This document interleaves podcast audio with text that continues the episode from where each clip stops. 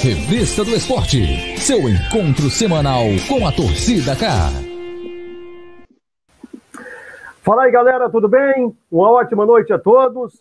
Todos muito bem-vindos aqui ao nosso Revista do Esporte, a nossa, ao nosso encontro semanal de todas as segundas-feiras, de 8 da noite até as 9 horas. Hoje no Facebook, no YouTube e também no Twitter. Hein? Estamos ao vivo em multiplataforma na Torcida K, no portal torcidak.com.br e também com a companhia sempre muito agradável da galera que acompanha a gente pela Lins FM, para milhares de ouvintes, né? uma audiência fantástica em todo o maciço de Baturité. Um abraço para todos que acompanham pela Lins FM. Bom, a gente começa o programa de hoje fazendo meio que num ritmo de pós-jogo, né? Porque acabou, é, é que nem diz o outro, acabou de acabar. acabou de terminar esse jogo do Ceará contra o Fluminense e o Fluminense perdeu por 3, quer dizer, o Ceará perdeu para o Fluminense por 3 a 1. O Vina, a, a, única nota positiva que a gente consegue apontar é o Vina, né, que fez mais um gol eh, na temporada e acabou assumindo a artilharia do Ceará, uma artilharia histórica, em pontos corridos. Desde 2003, já vai esperando, inclusive, o Galhardo, né? Agora com 13 gols, né, Balacó? Aproveite já, já dou boa noite aqui para o Balacó. Tudo bem, Balacó? Tudo certo? Como é que tá? Muito boa noite, Caio. Boa noite todo mundo ligado no programa Revista do Esporte, pessoal da rádio, do podcast, todo mundo aí. Pois é, Caio, acho que o destaque positivo do Ceará apenas é esse fato do Vina, né, ter alcançado aí a artilharia do Ceará na era dos pontos corridos, de 2003 para cá. Ele superou a marca do Thiago Galhardo, né, que marcou 12 gols pelo Ceará no Brasileirão de 2019. E o Vina, que ainda tem mais dois jogos aí pelo clube nessa temporada, pode ainda estender ainda essa marca, ampliar esse número positivo de 13 gols no Campeonato Brasileiro. E de negativo, lamentar que o Ceará, se tivesse vencido o jogo hoje, Caio, estava hum. classificado com pontuação de classificação para a Copa Sul-Americana. Ele vai ter que agora ratificar essa vaga nas duas rodadas finais, mas, mas ele já poderia, com duas rodadas de antecedência, celebrar a sua classificação na Copa Sul-Americana. Será que de uma vez por todas dá adeus a qualquer possibilidade aí de pré-libertadores. A briga vai ser mesmo para ficar ali entre o décimo e o décimo quarto lugar, no máximo, ali onde o time pode cair um pouco. Mas já é uma campanha histórica, um time que conseguiu, digamos, uma pontuação chave com várias rodadas de antecedência. O que a gente lamenta, Caio, é a hum. queda de rendimento do Ceará, que já está Exatamente. quatro jogos sem vencer. São três derrotas e um empate. Por mais que o time já tenha alcançado a meta da permanência na Série A, mas essa queda de rendimento é lamentável. Quatro jogos sem vencer nenhuma equipe quer. Vamos dar uma olhada então na tabela de classificação de momento, Balacó. Quem está acompanhando a gente na live está vendo a classificação. Quem está acompanhando pelo rádio, ou então no podcast, vai evidentemente apenas ouvir o que eu estou falando. Vamos passar aqui a classificação completa, de momento, hein? Lembrando que daqui a pouquinho teremos. Aliás, já começou, né? Esporte Bragantino, o jogo começou às 8 da noite. Esporte Bragantino, o jogo que interessa mais a equipe do Fortaleza. Na, na ponta, lá em cima, na liderança, tem o Internacional com 69 pontos, colado com o Flamengo. O Flamengo está ali fungando no cangote do Internacional com 68. É o segundo colocado, o Flamengo do Rogério Ceni. Terceiro, Atlético Mineiro. Quarto, São Paulo. Quinto, Fluminense. Sexto, Palmeiras. E sétimo, Grêmio. O que era G6 vai virando G7, né? Até o Grêmio ali tem zona de Libertadores da América. Lembrando sempre que pode virar G8 também. Oitavo, Atlético Paranaense com 50. Nono, Santos com 50. Décimo, Corinthians com 49.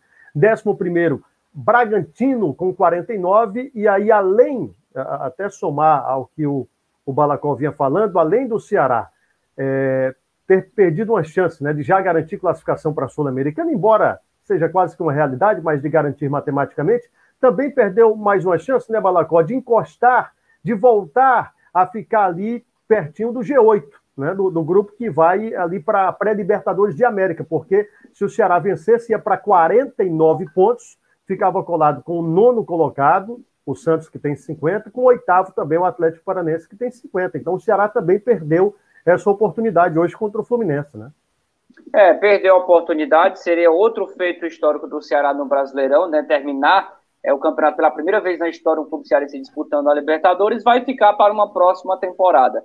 De qualquer uhum. modo, fica a expectativa agora de não apenas o Ceará, mas o Fortaleza, caso vença os dois jogos finais, possa também garantir uma vaga na Sul-Americana, ali na 14 posição, embora essa 14 posição também esteja muito disputada pelo esporte, que pode aí nesses dois jogos finais também consolidar-se nessa posição e ficar com essa última vaga sul-americana. De qualquer modo, mais dois uhum. times aí, por mais uma temporada, ter dois times cearenses aí garantidos no Brasileirão já seria um fato para se comemorar bastante. Que outro Verdade. estado nordestino tem esse, pode, pode dizer que teve por, por três temporadas seguidas aí é, dois representantes. O futebol cearense está muito perto disso. A gente torce que isso seja concretizado já no próximo final de semana com a confirmação da permanência do Fortaleza. Verdade. Já vemos aqui o Júnior Ribeiro com a gente, o Hugo do Vale também. A galera estava acompanhando, claro, o jogo, né? E também atualizando o portal torcidak.com.br. Mas o time agora já está completo com o Júnior e com o Hugo. Daqui a pouco a gente fala com ele. Só é, passando aqui, finalizando a tabela de classificação. Atlético Goianiense, 13 terceiro colocado com 46 pontos. 14 Esporte com 42, 15 Fortaleza com 41, e depende apenas dele, Fortaleza. Já já a gente conversa sobre o tricolor de aço do PC, que perdeu ontem, perdeu ontem para o Palmeiras 3 a 0 Inclusive, tem declaração polêmica do jornalista Juca que foi, rapaz, rebaixou, deixou assim abaixo do chão Fortaleza. Viu? E não é a primeira vez que ele se comporta assim com o futebol cearense, não. Daqui a pouco a gente fala também sobre isso. 16 Bahia com 38.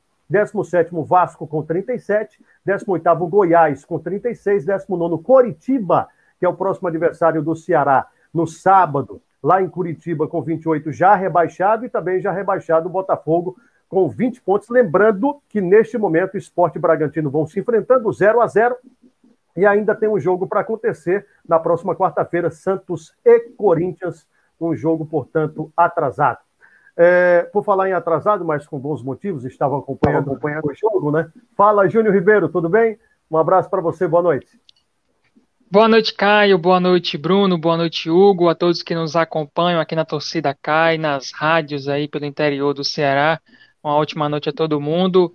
Atuação decepcionante do Ceará. Desde que fez 45 pontos, o Alvinegro não vem jogando bem. Tá? Uhum. São quatro rodadas sem vitória. Hoje, contra o Fluminense, o Nenê, veterano meio-campista, deitou e rolou, deu passes aí sensacionais para os jovens jogadores do Fluminense. Fizeram aí 3 a 1 para cima do Ceará. Então foi uma grande atuação do Fluminense que para mim é a surpresa do campeonato. Já está na Libertadores e vai na briga aí para chegar à fase de grupos de forma direta na competição continental. Então o Fluminense no Castelão fez o que quis e o Ceará só teve um lampejo ali de bom futebol no segundo tempo, mas ficou só naquilo. Vitória mais do que merecida do tricolor das Laranjeiras. Concorda com o Júnior Hugo do Vale? Boa noite para você. Chega mais. Tudo bem? Boa noite, Caio. Tudo bem? Boa noite, Bruno, Júnior Ribeiro, todos da torcida cá também que tá junto com a gente. Já vou pedindo para a galera compartilhar, né? É Bota aí o like no YouTube, no, no Facebook, fala para todo mundo que a gente está de volta aqui. E hoje é em dose dupla, pós-jogo e revista do esporte, né? Caio, eu vou discordar um pouco, né? Eu vou falar sobre a efetividade do Ceará. Realmente, o Ceará não, não vem sendo efetivo. Mas a proposta de jogo do Ceará no início da partida, com o time que o Guto, né? Mas quem estava à frente era o Daniel Azambuja trouxe, foi muito interessante. E ele anulou o Fluminense em alguns momentos da partida. Agora, como vem acontecendo, o Ceará não transforma isso em gol. O Ceará roubou a bola do Fluminense várias vezes. O Fluminense muitas vezes ficou encurralado dentro do campo, não conseguia passar do meio campo, não conseguia fazer o time jogar e não tinha espaço para o Nenê jogar. É isso no primeiro tempo, quando o Ceará optou por uma formação, quando eu falei interessante, onde ele jogava num 3-4-3. Uhum. Ele descia o Fabinho, né? O Fabinho ficava ali junto com os, com os zagueiros. A linha de dois volantes ficavam ali Charles e Fernando Sobral, deixando o Vina, como a gente conhece, livre ali para armar, né? e os três atacantes lá na frente. O Saulo Mineiro sendo um falso 9, né? E logo quando o Ceará ficava sem a bola, isso se investia. Né? Ficava só o Vina lá na frente para dar o primeiro combate, uma linha de quatro lá no meio-campo e cinco lá atrás para poder deixar o Ceará bem fechadinho, justamente porque sabe desse meio-campo do Fluminense, que é de muitos garotos, mas de garotos de qualidade. O Martinelli, por exemplo, mais um gol feito aí, jogando muito bem. Então o Ceará jogou o primeiro tempo até mais ou menos uns 20, 30 minutos, ele dominou a partida, na minha opinião. Só que não foi efetivo, não fez gol. Né? E o Fluminense, nas oportunidades que teve, conseguiu realmente transformar em gol. Já no segundo tempo, né, o, o, o, o Ceará trouxe aquela formação já conhecida. Ele desfez dessa formação que a gente falou e trouxe aí o Ceará conhecido de todo mundo, colocando o Wesley junto com o Vina que também funcionou. O Ceará perdeu vários gols, não conseguiu concluir no gol, né? Mas, mais uma vez, sofreu com a eficiência do Fluminense. Então, assim, concordo que a partida foi mais uma vez decepcionante para a torcida, mas não concordo em dizer que o Ceará não jogou bem. Ele criou situações, mas ele não conseguiu, mais uma vez, transformar em gols. Eu, eu vou concordar em parte com o Hugo e também em parte com o Júnior. Quando a gente não quer brigar com os amigos, a gente fala assim, tá bom? É, mas, mas eu, eu, entendo assim, eu vi, viu, Balacó, que o, o Ceará, na verdade, eu acho que, que esse comentário meu que reúne elementos aí do Hugo e também do Júnior, o Ceará, o que a gente não viu é, é, de ausência do Ceará foi vontade. Foi um time voluntarioso, um time que jogou, um time que correu, suou, né? Mas eu acho que faltou qualidade, sim. Eu acho que faltou um pouquinho de, de, de qualidade, de consciência nas jogadas para o Ceará, Balacó. Eu concordo plenamente, cara. Inclusive, a produção ofensiva do Ceará no primeiro tempo foi quase nula. Né? O Ceará praticamente não atacou, não impôs perigo nenhum à defesa do Fluminense. No segundo tempo, que a gente viu um pouco de melhora. Esse gol do Vina viu num ótimo momento. A partida estava 2 a 0 o Ceará diminuiu, voltou para o jogo. Mas aí o Fluminense acabou matando a partida nos minutos finais mas há sim uma queda de rendimento. Se a gente analisar, inclusive, o desempenho, a produtividade é, do Ceará nos últimos quatro jogos em que ele não conseguiu vencer, é baixíssimo. O time é, marcando pouquíssimos gols, tanto que o Vina vinha apagado nesses últimos quatro jogos, e defensivamente o time vinha tomando gols, tomando, claro, se vinha é, uhum. se não vinha conquistando os resultados positivos, é porque vinha tomando gols, mas tomando em média dois gols por partida, ou seja, o Ceará vem claramente numa numa queda de rendimento e, claro, um relaxamento de certa forma natural, que muito, inclusive observado por muitos torcedores nas redes sociais, que é um relaxamento histórico do Ceará, né? Sempre que o time consegue atingir aquele, aquela a meta principal, seja de sul-americana, seja de permanência, de fogo do contra-rebaixamento, ele meio que cai de rendimento nos jogos seguintes. Né? Isso, isso aconteceu, por exemplo, em 2010, em que a gente viu o Ceará, depois de muito tempo a disputar a Série A, fez uma campanha excelente no primeiro turno e no segundo, no segundo turno o time caiu bastante, ficou ali no bloco intermediário em outras oportunidades também. É, agora me, me, preocupa um pouco, Caio, porque se continuar nessa sequência, nos dois jogos finais, aí também perdendo ou apenas empatando, fica prejudicado até mesmo a não vaga na Sul-Americana, tendo em vista, como eu falei, a, a crescente de algumas equipes como o esporte. O esporte, se conseguir engatar três vitórias nesses jogos finais aí, pode até roubar essa vaga do Ceará. Então é, é, é um risco que fica, mas para o torcedor fica uma, uma perspectiva positiva para a próxima rodada. O Ceará vai pegar agora o Coritiba, fora de casa, um time já rebaixado. Então a obrigação de fazer o resultado e vencer é toda do Ceará nesse duelo contra o Coxa. É, o Ceará é, tem nessa reta agora, embora, é, como o Balacó pontuou bem, tem essa, essa queda de rendimento, essa queda pelo menos de, de resultados, né? É, o Ceará tem dois rebaixados pela frente, tem o Coritiba e depois encerra com o Botafogo, né? Então o caminho para o Ceará está pavimentado, né? está um tapete para o Ceará. Se perder essa, essa vaga sul-americana, é só se algo de extraordinário acontecer e, e o esporte conseguir essa vaga do Ceará, porque eu acho que o, que o Ceará tem, tem grandes chances né, de, de se apoiar nesses dois últimos jogos aí, Júnior. É, Caio, eu também acho que o Ceará vai sim garantir essa vaga na Sul-Americana. É, são dois jogos acessíveis para o Ceará vencer. É, acho que o elenco vai buscar dar essa resposta para a torcida, para a própria comissão técnica, para a imprensa também. São quatro rodadas que não vence e a equipe precisa pelo menos encerrar o Campeonato Brasileiro com essas vitórias para não ficar feio, né? Depois de fazer os 45 pontos, ficar essa impressão, ficar pelo menos essa, esse registro para os anos seguintes de que o Ceará acabou relaxando na reta final. Então acho que o elenco vai querer sim dar a resposta, vai buscar vencer esses dois jogos e chegar não apenas na Sul-Americana, mas ficar numa boa posição e também superar a melhor campanha do Alvinegro aí nas primeiras divisões nessa época de pontos corridos. Mas a equipe, como o Hugo disse, o, o, a proposta do Daniel Azambuja, juntamente com o técnico Guto Ferreira, que assistiu da, da arquibancada, ela foi interessante, mas ela não foi efetiva. Saulo Mineiro aberto na direita, o Vina como falso 9, três homens ali no meio campo com o Fabião voltando um pouquinho mais. No segundo tempo tudo foi desfeito. Aí vem a decepção, Felipe Viseu. O Hugo Vale pode até explorar um pouco mais isso daqui a pouco.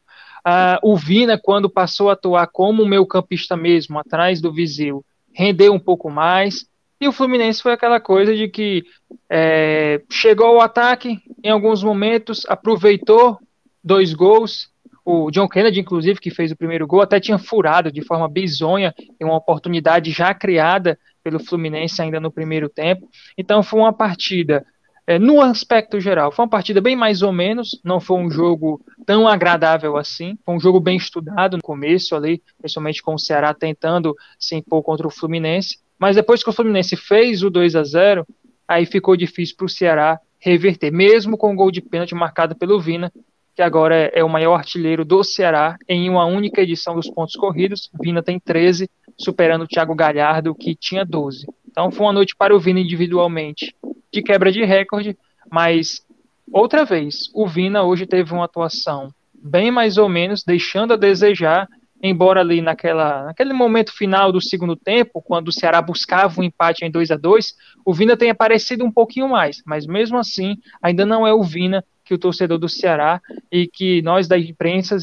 nós da imprensa estamos acostumados a ver de atuações passadas. É, e sobre o número do Vina, 13 gols na Série A do Campeonato Brasileiro, superando o Thiago Galhardo, né, que tinha 12, na era de pontos corridos, portanto, é, é artilheiro, é, é, recordista agora o Vina. É, e aí a gente traça esse paralelo, e para encerrar o assunto aqui de Ceará, porque a gente tem muita coisa para falar ainda, eu passo essa bola para o Hugo. É, porque, mais uma vez, o meio atacante é o artilheiro né, do Ceará. Exemplo do que foi o Thiago Galhardo, agora o, o, o Vina. Quer dizer, tá, o, o, Ceará faz tempo que não tem mais um Arthur, um jogador na pegada de um Magno Alves, né? E aí, se a gente for mais para trás, o Ceará que já teve é, Sérgio Alves, Mota. É, falta aquele camisa 9, aquele goleador. Aquele cara, o Clebão parecia que ia ser esse homem, né, no início do ano lá na Copa do Nordeste, mas não engrenou, não, não encaixou, não, não fez tudo aquilo que, que, pelo menos em perspectiva, ele colocou naquele momento de Copa do Nordeste. E aí eu pergunto para você, é, Hugo do Vale, o Viseu veio só para fazer aquela tatuagemzinha mesmo, ou ele veio para jogar bola? Faz para mostrar a tatuagem também um penteado, viu? Que o homem é. se ajeita para poder entrar em campo. Mas brincadeiras à parte, eu vou discordar de você em relação ao Kleber. Porque o hum. Kleber vem de um time como o Barbalho, né, foi contratado pelo Ceará, um dos principais responsáveis pelo título do Ceará na Copa do Nordeste. O principal. Foi altamente é, decisivo nos dois principais jogos da competição, contra o esporte e contra o Fortaleza. Na final contra o Bahia também jogou muita bola. Se a gente for levar em consideração que o Ceará é o clube do Brasil que está entre os cinco que mais jogou durante a temporada, você vai dizer que o Kleber fez muita coisa sim, porque ele ainda ajudou no Campeonato Brasileiro e, mais do que isso, hoje não jogou o Kleber. Você vê a falta que faz o centroavante? E uhum. o centroavante hoje em dia, ele não está mais só para fazer gols. A gente sabe que o futebol evoluiu, né? Hoje, os meias Eu atacantes. Falei mais, muito... falei mais no, no, apanhado do ano mesmo, sabe? Não, tranquilo. Estou trazendo algumas coisas para poder a gente também, quando eu falo a gente, não só nós aqui do Torcida Cá, mas também o torcedor. A gente é muito crítico, cara, com os jogadores daqui. Né? A gente, quando o cara vem do interior do estado do, do Ceará, quando o cara vem de Alagoas, quando o cara vem, enfim, do norte e nordeste do país, a galera quer um resultado de imediato. Né? Eu não estou querendo botar pilha aqui, nem poder fazer campanha contra outros jogadores que vêm de fora. Mas a efetividade do Kleber dentro do Ceará na temporada é, é, é impressionante. Nenhum outro atacante veio para cá e fez o que o Kleber já fez. Né? E essa história de dizer, ah, o Vezeu precisa de tempo para jogar e tal, eu não concordo muito com isso, porque às vezes que ele teve o tempo para jogar, ele, o pouco que se esforçou ainda se machucou, né, em uma questão de uma contusão muscular. Mas para a gente ser mais efetivo, é, acredito sim que o Kleber é um jogador importante, tanto é que fez falta, e o Viseu está devendo muito. Hoje ele entrou, tudo bem, no decorrer da partida. Acho que até isso comprova o que a gente está falando, porque para o Guto Ferreira, ele confia muito mais no Saulo, que é um jogador muito mais versátil, que atua como nove e fora da área, do que o próprio Viseu, que hoje entrou e a gente nem percebeu. Outra falta que foi percebida pelo Ceará hoje foi a do Lima, né, que faz não só o Ceará jogar mais rápido, que foi hoje muito lento, como também abre espaços para o Vinícius, para o Vina, né, que hoje também teve a responsabilidade muito em cima dele. E concordo com todos vocês, hoje foi bem abaixo. O Vinícius teve pelo menos duas oportunidades de gol clara. Uma no primeiro tempo, onde ele recebeu do Saulo Mineiro, que quase não acompanha o contra-ataque, e aí, numa deixada muito bonita, ele não conseguiu acertar o gol. E no segundo tempo, uma finalização de pé esquerdo que ele não conseguiu, já cansado, fixar o corpo para poder fazer a finalização. Enfim, o Ceará sofre com a questão do camisa 9, sim, mas é o futebol brasileiro inteiro. E o Ceará se redescobriu, né, utilizando o camisa 9 como uma principal ferramenta. Não para ele fazer gol, mas para ajudar o time todo a fazer. É Caio. isso. Vamos mandar um abraço aqui para a galera. Fala aí, Balacó. Rapidinho, é só para finalizar o assunto Ceará, porque o, o, Hugo levantou toques muito importantes falando aí tanto do Kleber quanto do Lima, só para explicar ao torcedor o que aconteceu com esses dois jogadores que não entraram em campo hoje. Para divulgar rapidinho aqui o boletim médico do Ceará. O Kleber está com uma inflamação no tendão do adutor da coxa esquerda, está seguindo então tratamento, ele vai ser reavaliado na quarta-feira, dia 17. O Lima está com uma dor muscular na parte posterior da coxa direita. Ele está aguardando ainda o resultado dos exames de imagem para saber, enfim, um diagnóstico melhor dessa contusão. E por último, Samuel Xavier também foi desfalque hoje, já que ele sente dores por sobrecarga na parte posterior da coxa direita e vai ser reavaliado na próxima quarta-feira, também, dia 17. Show de bola. João Paulo Quintela, JP Quintela está com a gente, está mandando mensagem por aqui, o parceiro do Hugo. Hoje tivemos estreia Olha na Rádio Fortaleza e eles estiveram dando um show por lá. Quem está mais com a gente aqui? O Charles Oliveira, boa noite, Caio César. Manda um abraço a todos do Icaraí e pelo esporte, tudo é o que ele fala. Um abraço, Charles Oliveira, muito obrigado pela mensagem, pela audiência também. Então, estou aqui frescando. O canal foi do Leão, tomou de três também. É o Cícero Lopes faz parte aí da, da rivalidade da galera. João David, boa noite a todos e um ótimo programa. Obrigado, João. Grande, grande João. Belos, grande narrador esportivo lá de Cruz, rapaz, está com a gente. Boa noite, ídolo, é o que ele fala aqui, esticando a baladeira. Valeu, Jota Vasconcelos, um abraço para você. Quem mais aqui? O, Cle... o Cleivo Melo, I love you, Ferrão, é o que ele fala. Já já a gente fala sobre ferroviário. Ferroviário colocou no bolso Primeiro foi campeão da Fares Lopes, depois colocou no bolso, ainda vai colocar, mas já está garantido 500 e tantos mil reais. Eu gostei do sorriso do Júnior, viu, Caio? Aí foi. Ah, é, olha aí, ó. Olha aí, é. ó. Se abriu todo, né? Álvaro Marques está com a gente também. Boa noite, Caio, Júnior, Hugo, Bruno. Excelentes comentários. Estou em Aracati. Grande Álvaro. O Aracati, Aracati nunca nos é abandona, viu, Júnior? Frederico Richard. Vina já vem devendo algumas partidas. Não só o Vina, mas todo o elenco do Ceará, depois que, como o Balacó, como acho que foi o Hugo, né? Depois chegou nos 45 pontos, parece que o Ceará não está conseguindo render aquilo que vinha rendendo é, nas partidas anteriores. Mas também faz. Quero acreditar que faz parte né, dessa, dessa, dessa natural acomodação depois que garantiu a permanência na Série A do Campeonato Brasileiro. A gente faz agora o seguinte: agora 8 horas e 25 minutos, a gente vai para um rápido intervalo e volta já já aqui com a Torcida Cá, com a Revista do Esporte, na rádio Lins FM de Baturité, na Meio Norte de Camusim também. Ah, rapaz, na próxima segunda-feira estará com a gente a rádio pioneira de, de Choró. Um abraço aqui, o, o Paulo Simeão, a toda a galera que faz a Rádio Pioneiro de Choró estará com a gente também a partir da próxima segunda-feira. E a gente ainda chega em Crateús, viu, cara? A gente ainda vai chegar em, nas rádios de Crateús. Não é possível Boa. que em Crateús e Aracati não queiram receber a gente. Vamos chegar lá. Intervalo, a gente volta já. Torcida K. Pra quem curte o esporte cearense. Um portal moderno, completo com profissionais de credibilidade. Uma cobertura diária do esporte em multiplataforma. Notícias, entrevistas, transmissões. Bateu pro gol, pro gol, pro gol, pro gol, pro gol. E análises com a liberdade de quem é independente e torce pelo esporte. A Copa dos Clássicos. O segundo gol da partida. Torcida K. Para quem curte informação, opinião e emoção. Revista do Esporte, seu encontro semanal com a torcida K. Eu não disse que era rápido, já estamos de volta aqui com a Revista do Esporte, seu encontro semanal com a torcida K, de 8 às 9 da noite, no Facebook, no YouTube, no Twitter, hoje também, é, do portal torcidak.com.br, só colocar arroba torcida K. E aí você encontra em todas as redes sociais, estamos no Twitch também, estamos, estamos no podcast, em, em multiplataforma, e também na rádio Lins FM de Baturité e na Meio Norte de Camusim. Bom, vamos falar agora sobre o vinho São Francisco, meu amigo, minha amiga. A sua segunda-feira sempre merece, né? Todos os dias, mas para começar a semana é muito bom. Merece um toque especial do vinho São Francisco, feito no nosso Ceará. E quando é feito no Ceará é coisa boa, coisa da melhor qualidade. É o vinho do padroeiro dos animais que deixa qualquer ocasião mais saborosa. O Hugo do Vale sabe muito bem disso. E você pode encontrar o São Francisco nos principais supermercados aqui de Fortaleza, de Baturité, de Camusim, de toda, todo o estado do Ceará, bem pertinho de você. Se não tiver vinho aí no supermercado perto da sua casa, cobre, rapaz, que não é possível. Vinho São Francisco, nesse eu boto fé.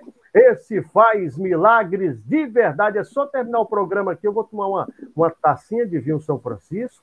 É bom, dizem que faz, é, faz bem até para saúde. Né? Sangue, né? Afina é. sangue, né? é bom demais, é bom demais. Inclusive, galera, mandaram muitos brindes aqui para mim. Eu vou distribuir com a galera também, né? Do Torcida K, que é para que é molhar o bico de vez em quando, né? Ó, aqui ó, no ó, Jardim América dá certo, no Jardim América. Viu? Olha o sorriso do Júnior Ribeiro de novo aí, ó. É, tô dizendo. A, ta, a, taça também já tá esperando aqui, viu, cara? Falta só colocar ali o vinho. Beleza, pura. Galera, vamos falar agora de ferroviário. Ferroviário Atlético Clube, campeão da Taça Fares Lopes 2020. Bateu o time do Icasa, duas equipes que chegaram invictas à final da competição, e melhor para o Ferroviário. O Ferroviário venceu 1 a 0 gol do Perguinho. Título alcançado, mais um né, de Taça Fares Lopes, é bicampeão da Taça Fares Lopes, garante vaga na Copa do Brasil e, por garantir vaga na Copa do Brasil, garante também uma cota de participação inicial de 500, 530, né, se não me engano, de 520 é, mil reais. Uma baita de uma notícia nesse fim de semana para o torcedor do, do tricolor da Barra, né, Júnior? Verdade, Caio. O grande momento do Ferroviário nesse início de ano fez uma primeira fase interessante, né? empatou com o Icasa, empatou com o Calcaia, mas venceu os outros concorrentes. Na semifinal, venceu o Calcaia nos dois jogos e venceu com propriedade. E na final teve dificuldades. Foi um jogo muito duro. O time do Icasa é uma equipe que já se conhece há um certo tempo, uma base formada que já vem do Cearense Série B, a qual o Verdão do Cariri foi o campeão, e fez uma Fares Lopes muito interessante também ao ser o primeiro dessa fase inicial e chegar à grande decisão também.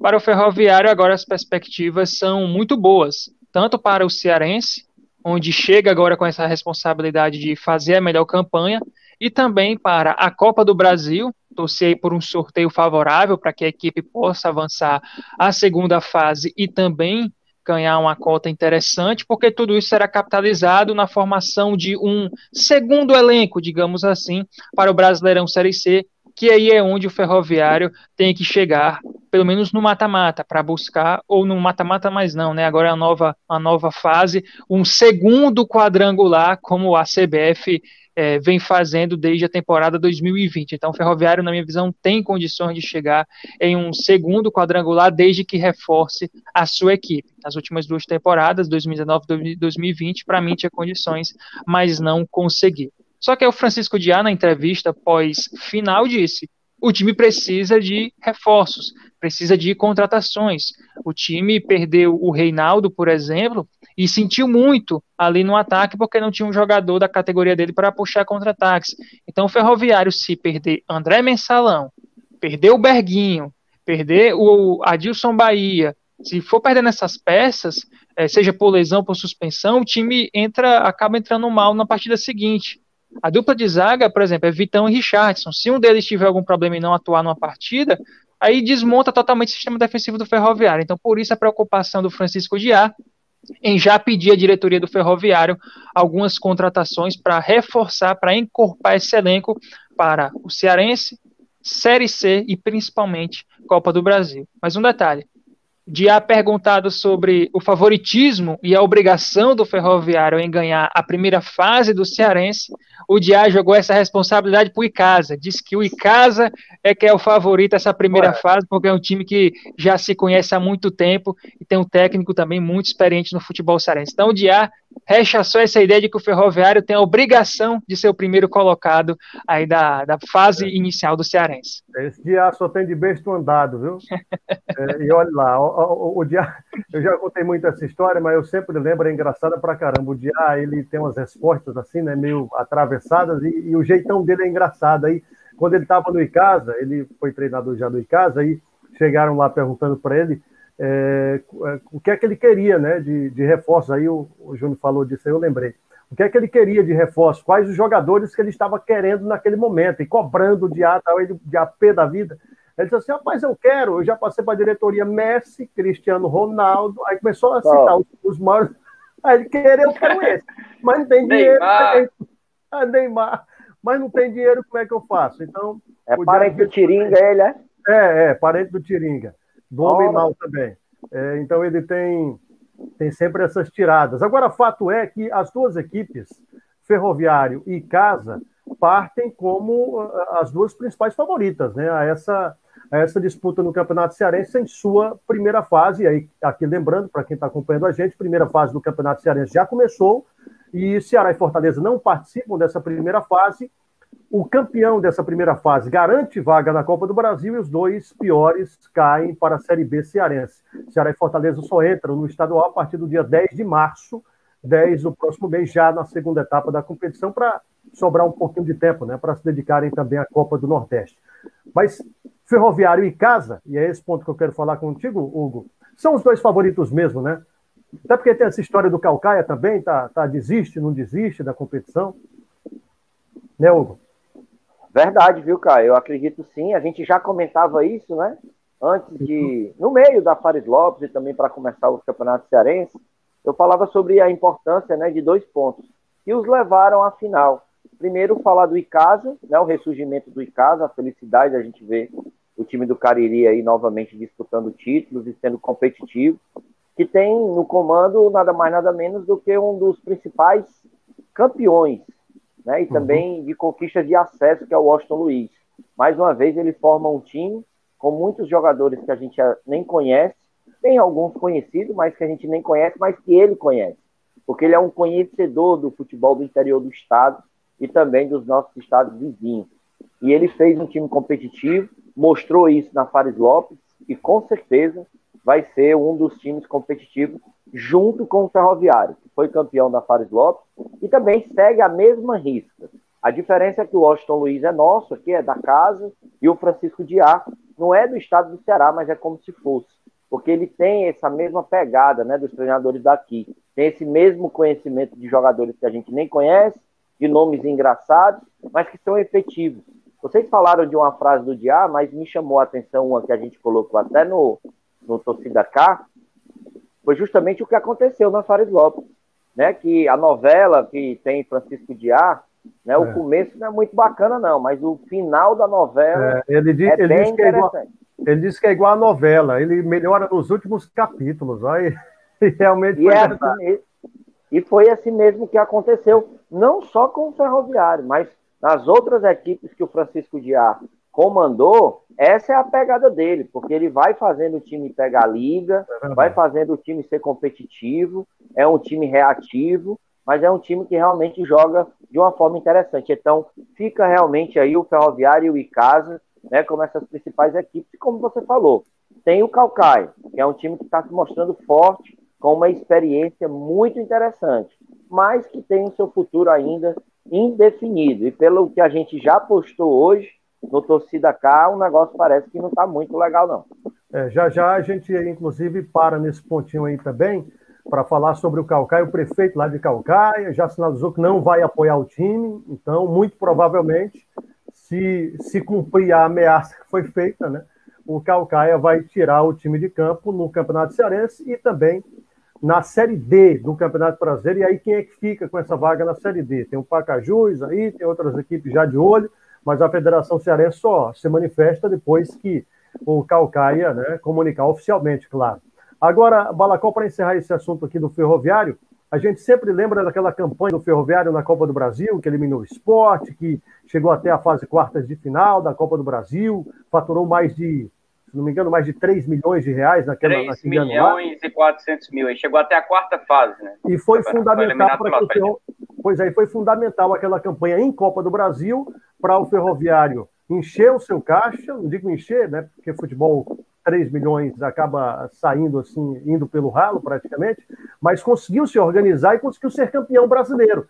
Quem sabe essa campanha, o dia conseguindo organizar seu time, seu elenco para ir bem em duas frentes, principalmente na Copa do Brasil e na Série C, quem sabe seja o ano, né? Que, que de fato o Ferroviário consiga o acesso. É verdade. Sobre o Francisco Diá, vale pontuar, reforçando o que vocês falaram sobre a campanha dele em times anteriores, que começa com capítulos é, turbulentos e termina com um final feliz. É bom lembrar que em 2012, lá no Icasa, tinha tudo para dar errado naquela campanha da Série C, né? Que o Icasa tinha jogadores com vários meses ali de salário atrasado, crise no elenco, tava, o, o ambiente em si era terrível, mas ele conseguiu realmente ele reverter a situação. O Icasa teve uma, uma crescente absurda no campeonato e chegou até a final. Não apenas subiu, como foi finalista da Série C de 2012 e perdendo apenas o título para o Oeste. Uma campanha memorável. E sobre 2021 agora, eu acho que essa responsabilidade do Ferroviário só aumenta com a conquista do título da Taça Fares Lopes. Acho que mais do que nunca, por mais que o Dia queira fugir da reta, o Ferroviário é favorito. E também não adianta dizer que ah, se a grande motivação na primeira fase é a vaga na Copa do Brasil e o Ferroviário já está garantido, por que, que eu vou lutar? Eu acho que vale para a moral do Ferroviário chegar embalado né, segunda fase, onde ele sabe que vai enfrentar Ceará e Fortaleza, que são as grandes ameaças aí para o título estadual. Então vale muito para o Ferroviário e com tudo nessa primeira fase do campeonato, sim. E sobre o que você falou sobre a importância da Copa do Brasil, que é, sem dúvida nenhuma, hoje o campeonato mais lucrativo do país. Se a gente pensar que cada vez que você avança na competição, à medida que você avança, você consegue cotas muito consideráveis. Só em participar, o time já ganha 530 mil. Essa, essa quantia vai crescendo de forma absurda, cara, a ponto do time chegar à quarta fase e, e, faturar mais de 3 milhões. E essa grana que foi tão importante em 2018 para ser campeão da Série D, em 2021, ela vai ser fundamental para o Ferroviário por ter condições de montar um elenco bem competitivo, porque muitas vezes é o que faltou ao Ferroviário nos últimos, nas últimas duas temporadas, em que o time fez boas campanhas na primeira fase, na primeira parte da primeira fase, e na reta final do retorno o time despencou. Porque muitas vezes o time fica na uhum. conta do chá, não tem aquela reposição à altura, perde um ou outro jogador, fica dependendo de um de outro e o time despenca. Se o Ferroviário é, com condições financeiras, montar um elenco competitivo, ele certamente vai muito forte para brigar por uma vaga no acesso. Porque em 2018 foi fundamental para o título. Em 2021, essa grana vai ser fundamental para o Ferroviário brigar pelo acesso.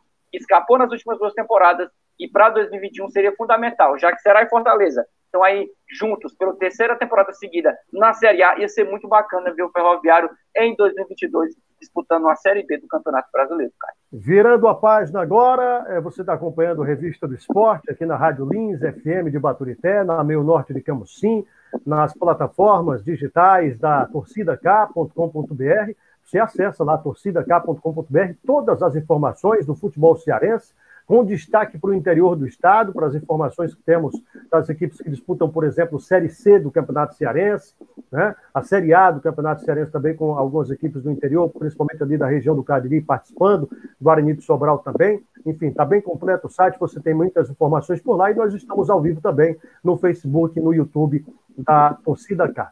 Agora, falando sobre Fortaleza, o tricolor de Aço do Piscil perdeu ontem para o Palmeiras 3 a 0 e o Enderson Moreira avaliou um pouquinho é, do time que colocou em campo, da forma de jogar do Fortaleza, né? Ficou na bronca o torcedor, disse que o, ele não colocou um time, sabe, muito bem armado em campo e ele falou um pouquinho sobre isso. Fala aí, Anderson. O que a gente tem que entender que quando você ganha um jogo, quando você perde um jogo, não é só questão tática. A questão tática é uma das questões importantes. Mas se eu tivesse jogado hoje com três volantes, dois laterais para um lado, dois laterais para o outro, tivéssemos perdido o jogo, talvez todo mundo falasse também por que, que a gente não manteve a mesma postura ofensiva, de tentar ganhar o jogo. Então é, é, é, é muito fácil a, a analisar depois que as coisas acontecem. Se eu pudesse falar uma coisa assim, eu acho que a gente não competiu da maneira que a gente compete. Eu acho que a gente não conseguiu energizar, mobilizar da forma e tudo pode ter influenciado. Mas eu acho que a, a nossa equipe ela é muito capaz de, de não se empolgar demais com os resultados positivos e nem se abater demais com os resultados negativos. Na nossa concepção, era um jogo muito difícil aqui contra o Palmeiras. Para qualquer equipe do Brasil jogar aqui, sempre vai ser muito difícil. É, tem inclusive, ele falou da questão do gramado, né? Gramado, né? Gramado lá no Allianz Parque, tem tudo isso. Agora, fato é que no próximo jogo, nove da noite do sábado, contra o Bahia, não tem mais esse tipo de desculpa. Né? O Fortaleza tem que vencer, depende apenas dele. Não vai deixar para a última rodada, não, Fortaleza, que aí você pode se complicar. É, tem esse jogo importante contra o Bahia e aí não tem desculpa, tem que vencer.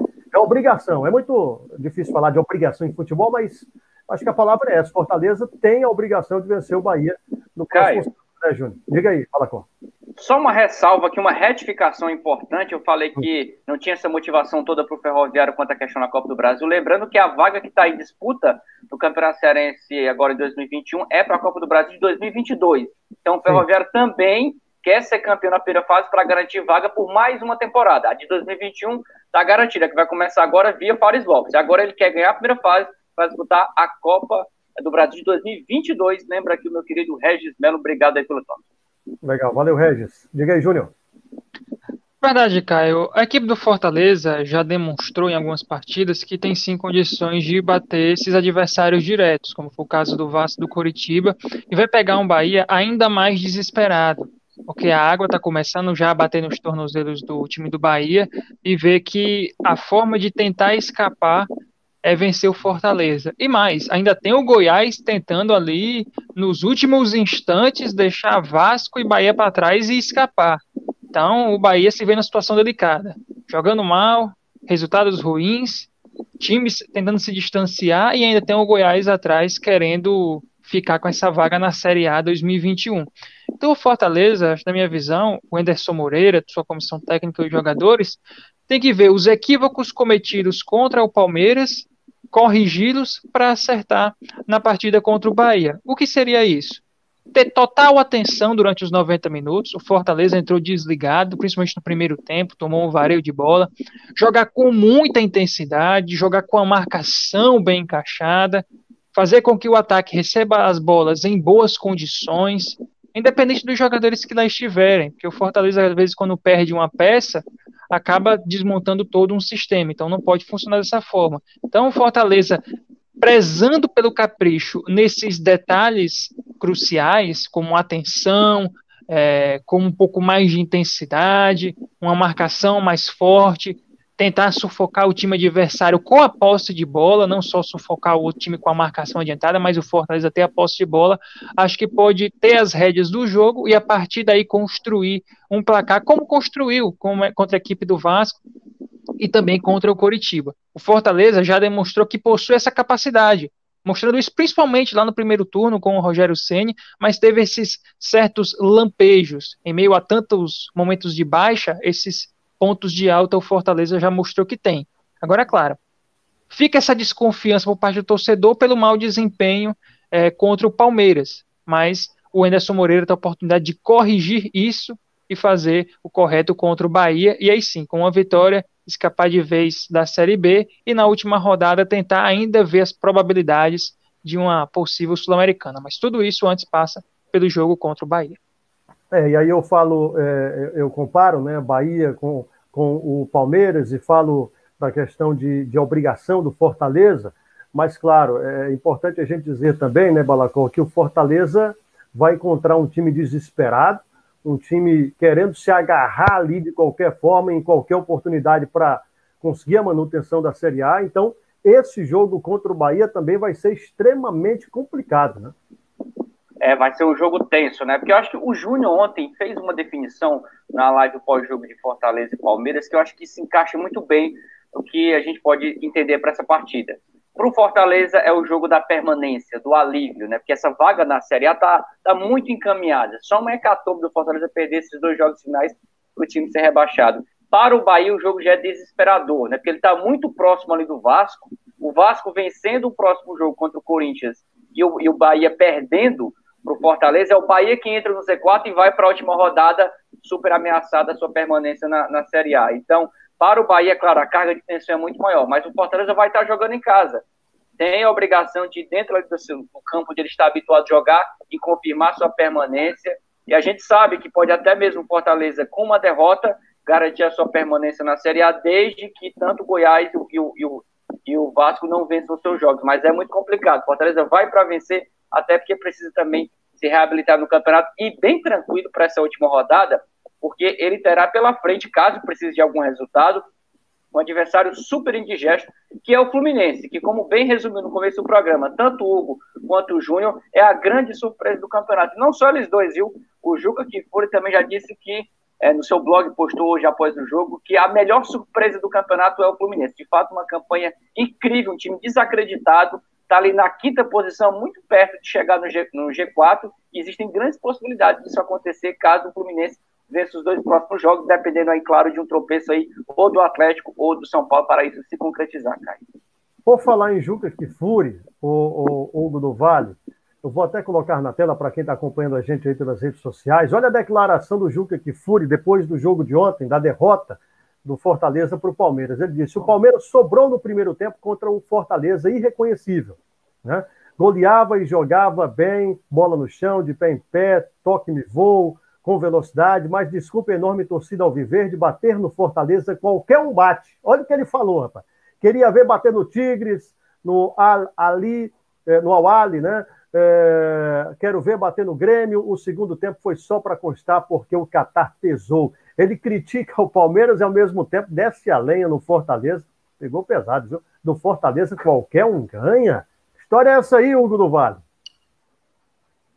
Pois é, né, Caio? Aí é a parte onde a gente tem que lamentar, na minha opinião, respeito né, o posicionamento dos nossos companheiros de imprensa, mas aí é onde pesa, né? Você ser um profissional onde o coração fala mais alto, a emoção fala mais alto, alto e a sua parte de torcedor fala mais alto, né? Porque todo mundo sabe, o Juca Kifuri é um torcedor corintiano, e assim como ele, vários outros colegas nossos né, vibraram, né, e aí cada um tem a sua postura em relação ao Palmeiras ter sido realmente decepcionante.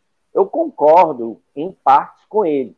Queria ver realmente o Palmeiras jogar com aquela volúpia toda para cima do Tigres, para cima do Awali, para cima do Grêmio, enfim. Né? Mas não concordo que qualquer um bate no Fortaleza. Até porque não vem sendo assim, não. Não é todo mundo que está batendo no Fortaleza, não. Fortaleza teve um momento né, onde ele abalou-se psicologicamente e emocionalmente, natural, por ter perdido o seu comandante, que passou três anos dentro do clube, formou um elenco, formou uma equipe, criou uma forma de jogar e foi muito vencedor lá dentro. Então, eu acho que é um problema que todos os clubes já passaram, inclusive o Corinthians dele, né, que passou por uhum. muita dificuldade, continua passando. O Wagner Mancini deu uma amenizada, mas é um time totalmente instável.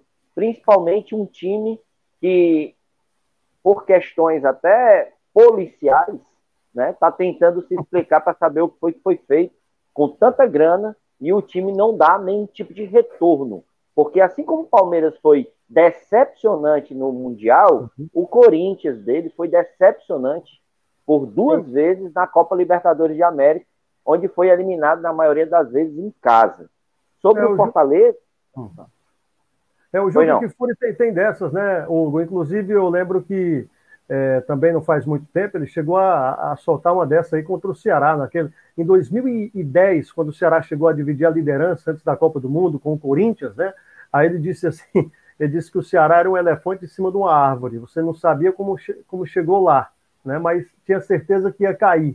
Quer dizer, é um certo desprezo até histórico também, de certa parte. Ele, como é um jornalista muito antigão, parece que ele não modernizou a cabeça dele, né? Não está abrindo a mente para a realidade hoje do futebol nordestino. O Fortaleza está vivendo uma fase complicada, é verdade, mas é um time que merece todo um reconhecimento. Que passou oito anos em Série C, meu amigo. Subiu, foi, foi para a Sul-Americana, está na Série A, vai permanecer na Série A.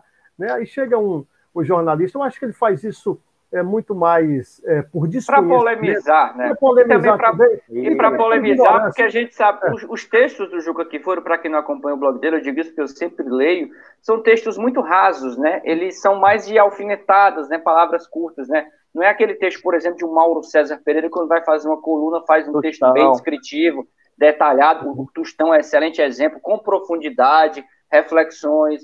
Os textos do blog do Juca foram são muito diretos, são curtos, são frases pequenas frases ali, em, em 12 frases, ele mata um texto. E é bom lembrar, não é só. É, o Juca que foi, foi tão infeliz nessa frase, apesar de, como eu reconheço aqui também minha grande admiração por toda a trajetória e história dele, né? É. Como, como na, na imprensa também esportiva, isso não, pode, isso não pode ser jamais aqui é, desmerecido. E não é nenhuma passada de pano, tanto é que a ele cabe a crítica de que ele foi infeliz nessa colocação, ao, ao se referir dessa forma ao Fortaleza, e tanto não é verdade o que ele disse, que no primeiro turno o Fortaleza venceu o Palmeiras.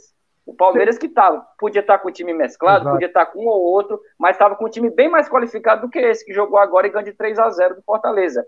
E no primeiro turno, no dia 18 de outubro de 2020, o Fortaleza venceu por 2 a 0 Então, só isso já, é, digamos assim, já quebra esse argumento de que qualquer time vence o Fortaleza. Tanto é que o Fortaleza venceu o Palmeiras, que foi adversário desse domingo. É o mal da ignorância. Aí você foi no ponto. É, Hugo, vamos lá, rapidinho. É já 8h53. Vai lá, vai lá. Só para eu concluir, só para eu concluir. A, a, frase que você falou que é interessante, né? A questão do elefante em cima da árvore, hum. me parece muito com aquela outra comparação, um jumento em cima da árvore, que a gente não sabe como foi que ele passou lá e aí é bem similar com a outra situação fora do futebol, mas já entrando para uma outra esfera. Mas assim, ó, queria falar só em relação ao Enderson Moreira, a declaração dele, em relação a assim, ah, se eu tivesse colocado três volantes e tal, e não tivesse dado certo, vocês iam reclamar porque eu joguei muito retrancado. Ora bolas, né, meu amigo? Assim é muito fácil. Mas você teria sim que ter entrado com os três volantes. Fortaleza sabia que o Palmeiras tinha vindo de um mau resultado, ia tentar a todo custo né, fazer apagar aquela imagem, por mais que tenha sido no Campeonato Brasileiro, sem valer título, sem nada, mas ele vinha para cima e o Fortaleza tinha que ter ido bem mais cauteloso. Por exemplo, com Ronald, Felipe e, e, e o Derlei, o Derlei servindo ali como um terceiro zagueiro, por que não? Iria muito é mais cauteloso.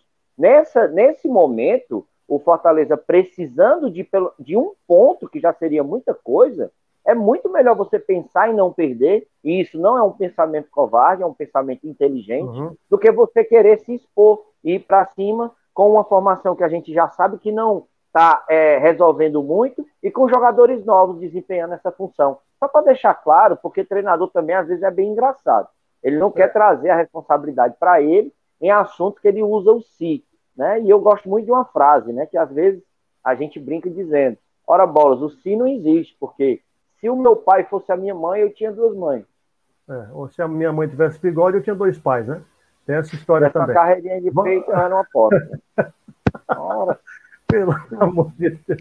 Vamos dar uma olhada aqui na agenda dos jogos da semana. Paulo Júnior fica aí, viu, sorrindo, estou sabendo. É. Vamos dar aqui, Júnior, é, é, uma olhada nos, nos jogos da semana dos cearenses, na nossa agenda. Cearense Série A 2021, vamos lá. Teremos já é, na quarta-feira, né, dia 17, quarta-feira, teremos Barbalha em casa, clássico, três horas e meia, três e meia lá na, no Inaldão, em Barbalha. Também no dia 17, na quarta-feira, Pacajus e Ferroviário no João Ronaldo, em Pacajus, às três e meia da tarde também. Também na quarta-feira, Calcaia e Atlético Cearense três e meia da tarde, quarta-feira, no Raimundo de Oliveira, em Calcaia. Isso se o Calcaia daqui para lá não desistir da competição. Crato e Guarani de Sobral no Mirandão, às três e meia da quarta-feira também. E aí, no fim de semana, no sábado, teremos pela Série A Cearense também Atlético Cearense e Ferroviário no Domingão, sábado, três e meia da tarde, também sábado, três e meia, Crato e Casa, mais um clássico aí da região do Cadiri, Nessa semana são dois é, jogos envolvendo as equipes lá da região do Cariri. No sábado, Crato e Casa, no Mirandão, é, às três e meia da tarde também. A gente agora vai para os jogos da Série C do Campeonato Cearense. Teremos já amanhã dois jogos, hein? Amanhã teremos Aliança e Arsenal do Ceará. Três horas da tarde, do Raimundo de Oliveira, em Calcaia. Maracanã e Tianguá. O Tianguá é engraçado, eu não sabia, mas o Tianguá está usando o time sub, sub-20, se não me engano, do Atlético, né? Está representando, está vestindo as camisas do Tianguá. Diga aí. A gente, é, é, na verdade, a gente até trouxe essa informação. Uhum. A gente falou que ele ia com o, o time sub-20 do Atlético, está representando aí a equipe do Tianguá, assim como ele fez né, na, na, na competição, uhum. que me falha a memória agora, onde ele representou o Crato. Foi o Atlético Na segundona. Isso, na segundona, ele foi e representou o Crato, e em conversa com a presidente Maria Vieira, ela disse que vai ser uma prática, viu?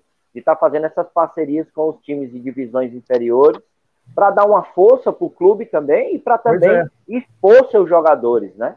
É Afinal de contas, o e botar ritmo como... de jogo, ritmo de jogo para essa galera, né? Ter calendário, porque os, os calendários de séries A, B e C são diferentes. Então dá sim para os jogadores disputarem todas essas competições. E por último, Caio, aí, hum. Crateús e Cariri, quarta-feira, lá do Jumenal Melo, Jumelão, esse jogo é importantíssimo para o Crateús, que é o atual líder da série Pode garantir Cearense. acesso, né? Pode garantir o acesso. Se vencer a partida, aí fica tranquilo. Só vai ter mais um jogo a fazer, garante o acesso. E esse jogo Maracanã em Tianguá é um jogaço, porque só três equipes estão lutando mais diretamente pelo acesso. O Crateus, que é o líder, o Maracanã, que é o segundo colocado, e o Tianguá, que é o terceiro. Então, esse jogo é confronto direto. Maracanã em Tianguá. E, para nossa sorte, é um jogo que tem transmissão pela internet, na FCF TV lá no YouTube. Então, a gente vai poder acompanhar esse jogo para estar tá repercutindo lá no portal Torcida K. Legal. Lembrando que a Série C cearense, e aí completando, né, o, o só reforçando o que o Balacó falou. Na quarta-feira, Crateus e e Cariri se enfrentam no, Juve, no Juvenal Melém em Crateus, o Jumelão, às três e meia da tarde na quarta-feira. Série C do Campeonato Cearense, que tem apenas fase única, né? Uma primeira fase é, com, de pontos corridos, apenas jogos de ida. Os dois primeiros colocados avançam para a Série B do Campeonato Estadual. Ô, oh, rapaz, saudade do meu Aracati disputando o Campeonato Cearense. Quem sabe um dia. E, para finalizar a agenda dos times cearenses nessa semana, Teremos agora Brasileirão Série A, no sábado, os dois jogos, hein? Sábado, dia 20, seis e meia da noite, teremos Coritiba e Ceará. Coritiba já rebaixado, Ceará ali querendo se afirmar na Sul-Americana. E às nove da noite, pouco tempo depois, Fortaleza e Bahia, duelo de tricolores, duelo de nordestinos, e valendo tudo para Fortaleza e Bahia. O Fortaleza, se vencer, e até perdendo, hein? Dependendo aí da combinação de resultados, o Fortaleza pode se garantir na Série A para 2021. Esse jogo será às nove da noite na Arena Castelão, em Fortaleza. Bom, galera, agora 8 horas mais 59 minutos, só mais uma informação para a gente encerrar. Tivemos hoje um pronunciamento lá do, do prefeito né, de Calcaia, o Vitor Valim. A gente deu a informação de que o Calcaia é, lançou uma nota oficial nas redes sociais dizendo que, por falta de apoio, principalmente da prefeitura local, é, estava prestes a abandonar uma nota bem é, ameaçadora, né, digamos assim, dando a dica que estava prestes a abandonar o Campeonato Cearense também Série D do Campeonato Brasileiro, e hoje o prefeito se pronunciou dizendo que tem outras prioridades nesse momento, que tem outras prioridades e que ele não, ele deu, ele não falou categoricamente, mas sinalizou, e tem mais informações lá em www.torcidak.com.br, ele sinalizou bem de que não vai apoiar o Calcaia nessa temporada. Ele até disse que no ano passado eh, o Calcaia, eh, eh, os cofres, a prefeitura né, investiu dos cofres da prefeitura mais de um milhão de reais no time do Calcaia. Então, ao que tudo indica, pelo que falou a diretoria do time da Raposa Metropolitana, o Calcaia não vai participar mesmo de Campeonato Cearense e também de Série D. O que a gente lamenta, porque é um time bom, com o Ciel, Magno Alves, um time que vinha fazendo boa campanha em Fares Lopes, mas vai acabar ficando de fora, caso se confirme. A gente vai ficar de olho em tudo que acontecer. Para encerrar, um abraço aqui para o nosso amigo Carlos Emanuel. O tricolor de aço na partida contra o Palmeiras lembrou um pouco o Ceará contra o mesmo time pela Copa do Brasil. Foi um apagão em que poucos minutos o time de Abel Ferreira definiu o jogo. Bem lembrado, hein, Carlos Emanuel? Luiz Bilal, em Aracati, Muito boas as análises de cada um de vocês. Esse é meu pai, né? Se meu pai não se ligar também, eu vou te dizer uma coisa. Amanda Beatriz, antigamente a Série C era o Intermunicipal. Joguei no Calcaia na época. É, deve Olha ser aí. o pai dela, né? Tem uma fotinha de uma menina aqui. O pessoal está participando. Bom, agora 9 horas mais um minuto. A gente vai se despedindo. Você nas redes sociais, no podcast também, na rádio Lins FM em Baturité, na Meio Norte de Camusim. Muito obrigado pela audiência. Um abraço, Bruno Balacó. Até mais. Um abraço, pessoal. Até a próxima. Valeu, Júnior. Valeu, Caio. Um abraço a todo mundo. Até mais. Até mais, Hugo do Vale. Valeu, galera. Torcida K. Até o próximo jogo, né? No pós-jogo a gente tá junto de novo. É isso. Valeu, um abraço, uma ótima noite. Até mais. Acesse torcidak.com.br. Tchau. Torcida K. Pra quem curte o esporte cearense.